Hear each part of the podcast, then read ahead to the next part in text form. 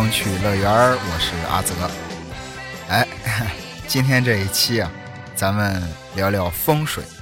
哎，主要讲讲这个上世纪八十年代香港最著名的风水局大战。哎，以及扒一下香港那些著名的风水大师的秘闻。为什么突然要聊风水呢？先说啊。就是说，你相信风水这种事儿吗？说实话，相比这个鬼神之说，我个人啊还是比较相信风水的，因为打心底里啊，我就觉得风水感觉好像更贴近科学一点。哎，反正我也不太懂啊。作为一名门外汉啊，我就感觉好像风水多少跟什么磁场啊、风向啊这些应该也有点关系。最近啊，我丈母娘啊准备换房子。最近济南的这个房价不是稍微有点下调吗？丈母娘啊想把老房子卖了，然后换套稍微大点的。也可能是人年纪大了，就越信这些东西，所以就找了好几位这个风水大师陪他一块儿去看房子。所以这一下就把我的这个好奇心给勾起来了。于是啊，决定咱们聊聊风水。首先必须要说，风水啊是中华民族历史悠久的一门玄学。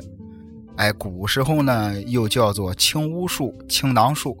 最早啊在战国时期就有了比较完整的体系，在明清时期呢最为兴盛。时至今日，这门古老的风水之术在香港那是尤为的推崇。去过香港的肯定都有感触，哎，在大街上，你随便进一家店铺，百分之九十九都能看见一个财神位，哎，当然在内地大陆很多店面也都是这样，但是在街面上绝对看不见跟香港一样那么多的专门看风水的门店，到处都是风水师。我感觉啊，在香港啊，风水更像是一种商业文化。哎，不管是新店开张啊，还是这个乔迁新居，甚至是拍电影，开机之前都要有这个舞龙舞狮的开机仪式。不光老百姓信这个，哎，明星这些名人也是。我以前看过一个娱乐新闻，这个黎明和乐基儿在一块儿的时候，乐基儿就一直怀不上孩子，然后黎明就请风水师在家摆了个求子阵。哎，郭富城和他老婆方圆当年怀孕的时候，有这个娱乐记者也在他家拍到过这种安胎分水阵。就在这种全民推崇啊、崇尚风水的大环境下，上世纪八十年代，在香港的中环，一场风水局大战拉开了帷幕。首先要说，香港这块风水宝地呀。从网上啊，身边很多人嘴里都听说过，哎，香港是块风水宝地。那这块宝地，宝在什么地方呢？必须要说它的这个水，哎，因为水在中国老百姓心里那就是财运的象征。你像在山西、陕西很多这个古代的建筑物，它的房顶啊，不是那种等腰三角形。哎，它不像很多地方的这个房顶是一个很正常的三角形的形状，他们那边都是直角三角形。哎，只有一个面有坡度，而且呢还是冲着院子的那一面。这个朝院子外的那一面就是一面墙。下雨的话，这个雨水啊全都会流进院子里。当然，山西、陕西自古就是比较干旱缺水的地区，水源是很宝贵的。除此之外，也有聚财的寓意。那边自古票号就比较多，就是最早的银行，所以说水源也有财运的这个象征。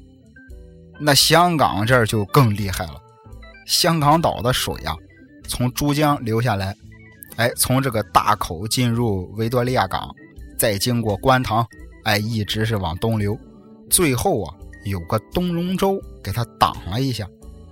也就是说，这个水流的进口大，出口小，水流不会那么快的流走，这就形成了一个聚宝盆一样的格局。我从网上查了一下，风水学上好像是叫九曲来水，哎，反正就是很牛逼的格局。除此之外啊，咱们看地图也知道，维多利亚港有南北两岸，哎，北边的这个尖沙咀凸出来一块南边的中环地形是凹进去的。现在这个西九龙被填海造地了，没填海之前呀，南北两块这两块地形啊，可以完美的对合在一起。这一招在风水上叫做迎送合局。据说啊，一般情况下这一招啊都会用在这个建筑方面，而在地形上能达到这种格局的，在中国的发达城市里没有几个。最有意思的是什么呢？在中环的这个香港会展中心，你从上往下看啊，就像一个乌龟的形状；在对面尖沙咀的这个香港太空馆，就是一个巨蛋形状的建筑。两个建筑啊，完全在一个水平线上。这一招啊，有很多名字啊，我最喜欢的一个名字叫“灵龟出海寻宝珠”。为的就是跟南北两岸的这种迎送和局形成呼应，但是我从这个网上查了查，大概是说，香港这个商业最旺的地方是中环，而中环这个地方之所以这么旺，从风水上来讲，它正好处在一个三煞位。这个香港老电影里经常出现这个词儿啊，尤其是林正英师傅的电影。老话说。若要贵修太岁，若要发斗三煞。反正我的理解啊，这个三煞位这个格局啊，不是说一定就不好。哎，如果利用得当，会有事半功倍的效果；如果用的不好，哎，那就惨了。那想要说，当年八十年代的时候，在这个三煞位上混的最风生水起的。那肯定是汇丰银行。要说在中环那个位置啊，肯定是哈，全都是高楼大厦。但唯独在汇丰银行大厦对面的维多利亚港方向，只有它这一栋高层建筑。哎，直接跟来自于地形的煞气是正面交锋，只是直接就选择正面斗法，而且还斗赢了。其实这东西啊。有时候啊，和人是一个道理。如果你遇到一个很强劲的对手，在不逃跑的前提下，你要做的无非就是两件事：削弱对手，强大自己。汇丰银行也是这么干的。首先要说，哎，当初他们建银行的时候啊，其实就需要两万平米的地皮，但是汇丰却买下了将近五万平米。那多出来的地皮干什么的呢？去香港玩过的肯定都知道，建了个皇后像广场，哎，搞了个小公园，种上了各种这个茂盛的树木，而且呀，还直接送给了政府管理。那这个皇后像广场有两个很重要的作用，第一个作用，哎，就是每个礼拜日啊，星期天，很多菲律宾女佣会聚集在这里休息。见见同乡，聊聊家常。当时皇后像广场还有一个名字叫宾妹广场，开个玩笑啊。不过这事儿是真的啊，确实是真的。那对于汇丰银行来说，这个皇后像广场，它的作用就是利用了公园这些茂密的树木来缓冲尖沙咀的煞气。简单来说，皇后像广场就像是一个缓冲区。哎，煞气们经过缓冲区之后啊，便来到了银行门前，在这儿等着他们的是两只雄狮。其实咱们内地很多的这个银行门口也喜欢摆这个石狮子，但大多数的作用就是为了装饰。汇丰银行门口这两位可不一样，人家还有名字。哎，有一只张着嘴的叫史提芬。另一只叫狮迪，这俩狮子铜狮子是全香港闻名的，在那个呃一千一千块钱一千元的港币的纸钞上也印着他俩。这两只雄狮镇守汇丰银行将近一个世纪了，它的作用我觉得就不用多说了吧，就是辟邪镇宅嘛。而且很邪门的是什么呢？每次这对同时啊，只要是一挪地方，香港肯定就要遭殃。第一次是一九四一年到一九四四年，日本侵略统治着香港。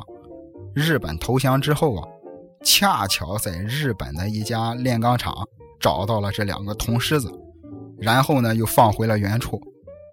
还有一次是一九八三年，汇丰银行当时要装修啊，还是要维护啊？哎，反正两只狮子被挪了地方，没过两天，香港就爆发了股灾。所以香港人管汇丰银行也叫狮子银行。除了两只大狮子坐镇之外，汇丰银行的一楼大厅什么都没有，上千平米的大厅完全就是空的，甚至连门都没有，就俩手扶电梯。你要知道，香港本来就土地就少，汇丰银行为什么这么浪费呢？因为他们认为啊，从尖沙咀直冲过来的煞气是贴着地平面的。我也不知道为什么会这么认为啊，可能煞气分好多种吧，说不定还有一种是从天而降的。反正煞气贴着地面冲过来之后啊，直接进入汇丰银行一楼，然后穿堂而过，哎，不会发生那种什么硬碰硬的情况。因为一楼就是空的，什么都没有，而且连门都没有。而一楼的那两个手扶电梯，还会稍微的吸纳一点点这个煞气。为什么汇丰银行还要这个吸收煞气呢？我想到一个有意思的比喻啊，就像这个科幻电影演的差不多，这一大团煞气啊，就像是一股巨大的能量。哎，硬刚肯定是刚不过他。如果你全都吸收了呢，可能自身承受不住这么大的能量。但是如果我只从中拿走我需要的分量，哎，就要那么一点点能量，反而还会有好处。除了这两个扶梯之外啊，银行的一楼的天花板是透明玻璃做的。哎，煞气经过一楼大厅的时候会往上渗透，但是又不能让它渗透太多，所以就用玻璃让煞气缓冲到大厦里。而且汇丰银行大厦从一楼到八楼中间都是中空的天井，煞气进入之后啊，在天井里不断的分散循环，避开了煞气，然后再取自己需要的加以利用。这一点点煞气就转换成了财气。其实还有一点很重要，汇丰银行大厦，它不是大厦的正面对着尖沙咀那个三沙位，其实它是背对着，哎，冲着维多利亚港的那一面大楼啊，其实是银行的后门。网上有个说法很有意思啊，说咱们啊可以想象，从尖沙咀。冲过来的煞气啊，是一条奔腾的巨龙，然后他在汇丰银行一楼大堂穿过，哎，整座汇丰大厦直接骑在这条龙身上，在风水学上这叫做骑龙阁。哎，反正就是从此之后，香港汇丰银行那是顺风顺水，在香港金融界那是正儿八经的不败之地。直到一九八二年，当年的这个港英政府啊，故意把中环一个位置很小，而且交通也也不好的这个地卖给了中国银行。但是中国银行啊不负众望，在香港立起了当时的亚洲第一高楼中银大厦，并且在往后的三十年里啊，可以说是。荣登中环风水局的最强搅局者。我觉得中环大厦不是中银大厦这个建筑的样子，大家肯定也不陌生。哎，电影里也经常出现。你像维多利亚港那种夜景的照片里啊，它是最特别的一个。中银大厦的外形啊，就像一把这个三棱钢刀，一柄三百一十七米长的大钢刀，其中有一个刀刃啊，直冲着汇丰银行；另外两个呢，一个冲着当时的英军驻港部队，一个直指港督府。据说传闻啊，传闻啊，中银大厦落成后不久啊，当时在任的港督就因为这个心脏病暴毙。哎，在他之后的两任港督也都是疾病缠身，哎，大小手术不断。直到一九九七年香港回归，当时的特首董建华老先生啊，死活就是不住港督府，哎，当时已经改名叫礼宾府了，而且还直接公开原因，就是因为风水问题。那另一边，被刀刃直指的汇丰银行呢？日子也是不好过。中银大厦落成之后，汇丰银行的业绩啊，哎呀，毫无征兆的就突然下滑，股价也是大跌。当时英国汇丰的总部都受到香港股价的影响了。不过话说回来，汇丰啊，当年敢在三煞位上建银行，人家也不是吃干饭的。中银大厦建成后的第二年。汇丰银行大厦的这个楼顶上，就架起来两座吊机，啊，就是升吊机，外形看上去啊，就是两个十七米的巨型大炮，哎，直对着中国银行。从此，哎，一场这个刀炮对战开始了。而且当时还闹过一个笑话，有一年啊，这个香港刮台风，不知道怎么回事把汇丰楼顶上的大炮啊给吹歪了，炮口一下掉头对准了隔壁的渣打银行，渣打银行的高层都给吓了个半死，赶紧联系汇丰银行说：“你们大炮歪了，你们打错人了。”后来到了一九九四年，在一个夜黑风高的晚上，港督会见首富嘉诚哥。啊，港督意思就是说，听说是吧？嘉诚哥，你想在中环搞个这个集团总部啊？嘉诚哥说：“是啊，是啊。”港督说：“这都是小事儿，这么的吧？啊，我批一块风水宝地给你，扭头就把中银大厦和汇丰银行中间的地皮卖给了李嘉诚。我要是嘉诚哥，我当时肯定气得骂街。”一边是这个人民的三棱大钢刀，一边是资本主义玄学大炮，自己夹在中间，那感觉肯定是生不如死。但是嘉诚哥，人家是谁呀？也是老江湖啊！立马请出自己的这个御用风水师，哎，陈帅佛来破局。我觉得这个嘉诚哥的意思啊，可能就是说这两边啊。咱谁也都惹不起，干脆啊，咱们保守一点，哎，咱就自保得了。于是，一座四面环盾的建筑物——长江实业大厦拔地而起。它这个建筑的样子啊，四四方方。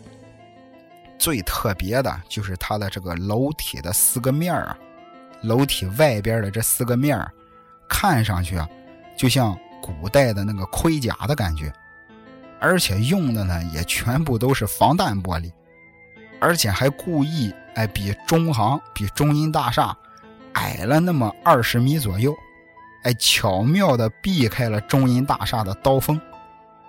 很多人都说这个长江实业大厦外观看上去太丑了，可嘉诚哥心说能自保就不容易啊。外边又是大炮，又是钢刀，战火纷飞的，能自保就不容易。有了嘉诚哥这个成功的案例，那在中环这一片的建筑也好像都找到了灵感。哎，各个世界五百强的这个企业总部大厦，为了不受到钢刀的影响，那是煞费苦心。离着中银大厦最近的之一。就是花旗银行。从外观上来看，花旗银行的这个大厦就像是一个翻开的书本但其实并不是。在风水学上来说，它运用了两个原理：迎送合局和呼形贺相。中银大厦呢，有一个这个刀刃不是冲着花旗银行吗？哎，刀刃它是凸出来的。花旗银行呢，感觉像是翻开的书本，但其实呢是凹进去的刀鞘。整个格局一下子就变成了宝刀回鞘的格局。除了花旗银行，还有这个香港利宝集团。哎，这个利宝集团啊，不但在刀刃上，而且也在汇丰大炮的这个射程范围之内。怎么办呢？人家直接把自己大厦设计成了两个这种钢铁的柱子的外形，给人感觉就是一块生铁疙瘩，老子刀枪不入。其实最逗的、最逗的是这个香港远东金融中心，他们这个建筑的外形啊，看上去啊，跟嘉诚哥的这个长江实业大厦差不多。哎，也是有种穿着盔甲的感觉，但是他们多了一招，他们直接把这个楼梯外面的这个玻璃啊，都换成了金黄色的，整个大楼就是一面大铜镜。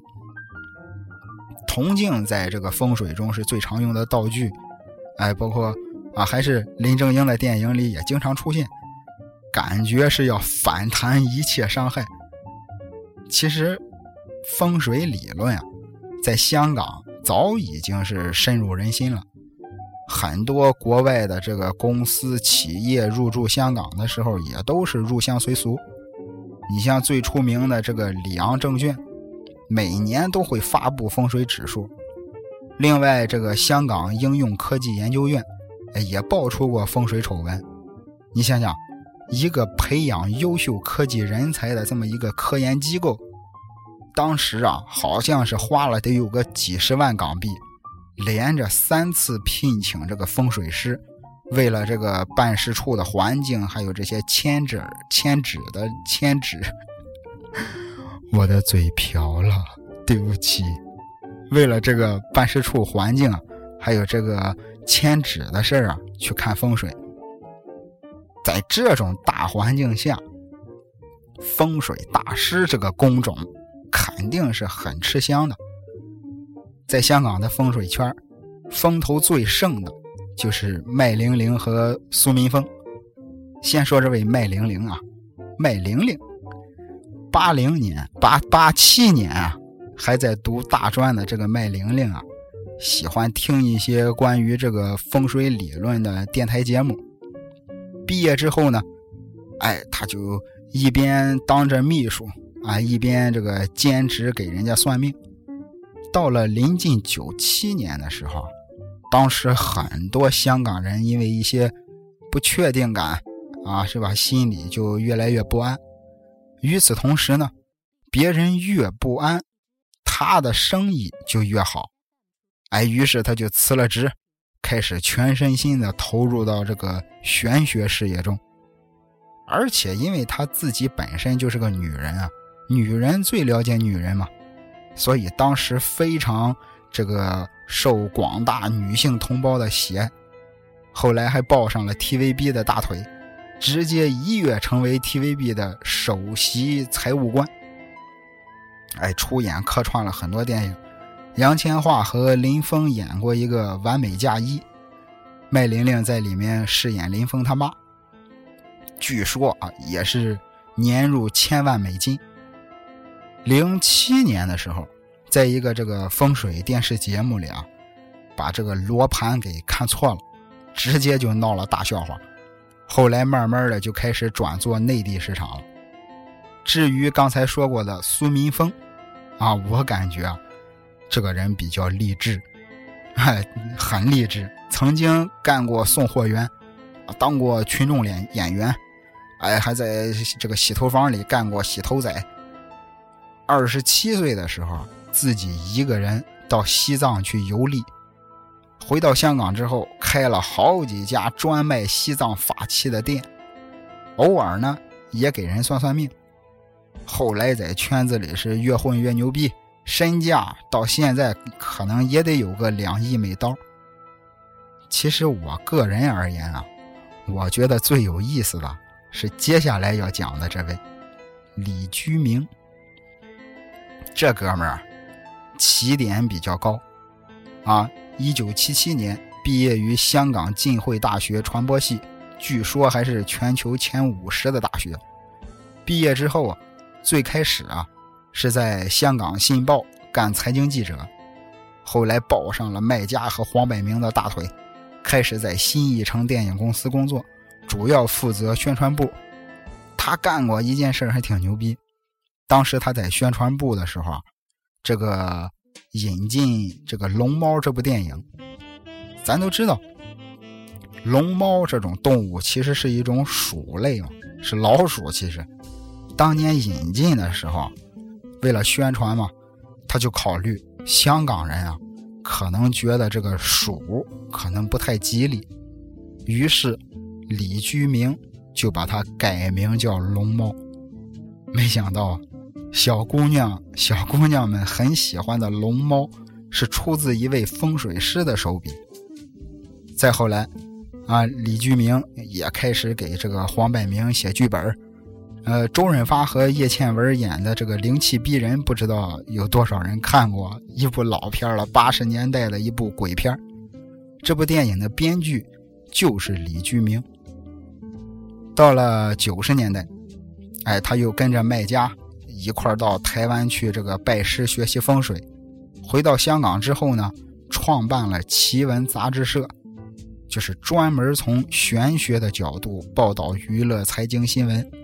然后一炮而红，紧接着，哎，就在电视台开了一档专门讲这个民间灵异事件的《李居明奇闻世界》，当时是特别炸裂。李居明啊，趁热打铁，又找到老东家黄百鸣，两个人一块拍了部叫《大迷信》的电影，当时票房一千两百万，而且还开创了伪纪录片式的拍摄。没过多久，哎，又推出了这个续集《大迷信一九九三》。虽然票房只有五百万啊，但是啊，却在年轻人中啊引发了一个鬼屋请鬼，或者是和这个碟仙的这么一个热潮。后来还有无数的电影开始模仿他，一直到了九十年代后期，这大哥啊，这大哥。扛着弘扬佛学的大旗进军了大陆，开设了很多的这个风水物品店，现如今加盟店更是遍布美国、加州、新加坡。时间到了两千年左右，一件最不可思议的事儿发生了：可口可乐公司亚特兰大总部竟然邀请他去看风水。可口可乐公司邀请他去看风水。当时可口可乐新上任的澳洲总裁啊，曾经在亚洲区工作了三十年，再加上呢自己刚刚上任，公司的业绩就连续倒退，而且还陷入了当时是种族歧视的一个官司，股票大跌。于是这位老外就本能的想起了他那些香港的老铁。哎，想通过这个改风水来为公司转运，这下子直接把李居明晋级成了国际级别的风水大师。不过说来也挺神奇啊，李居明去可口可乐给他们看完风水之后，可口可乐的股价果然就开始回升了，赚的这个盆满钵满的李居明蓦然回首，哎。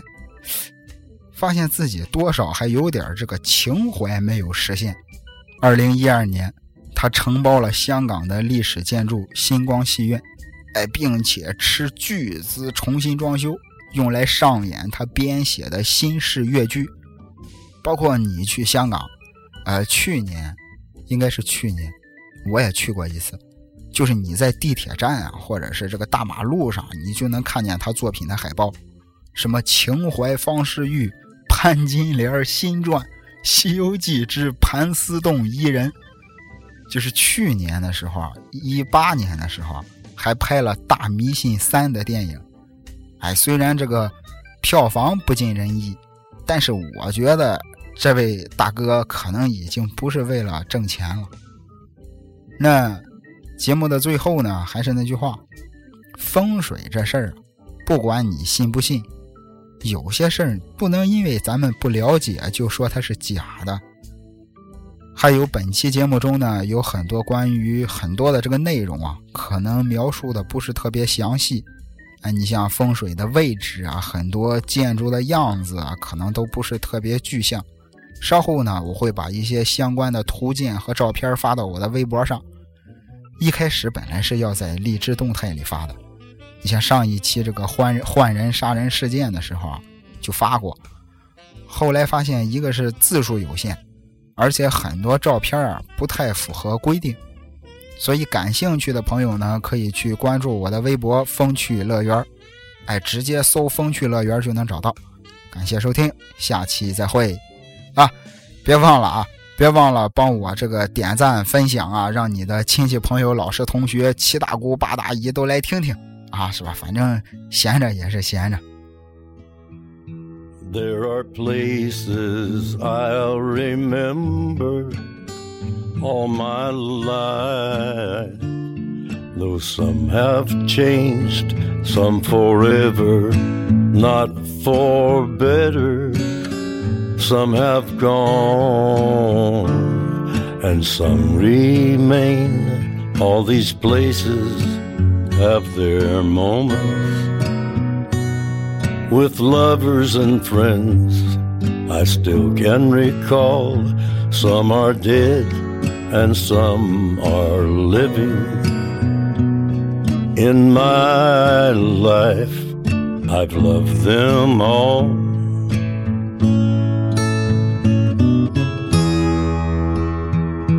But of all these friends and lovers, there is no one compares with you, and these memories lose their meaning when I think of love as something new. Though I know I'll never lose affection for people and things that went before. I know I'll often stop and think about them. In my life, I love you more.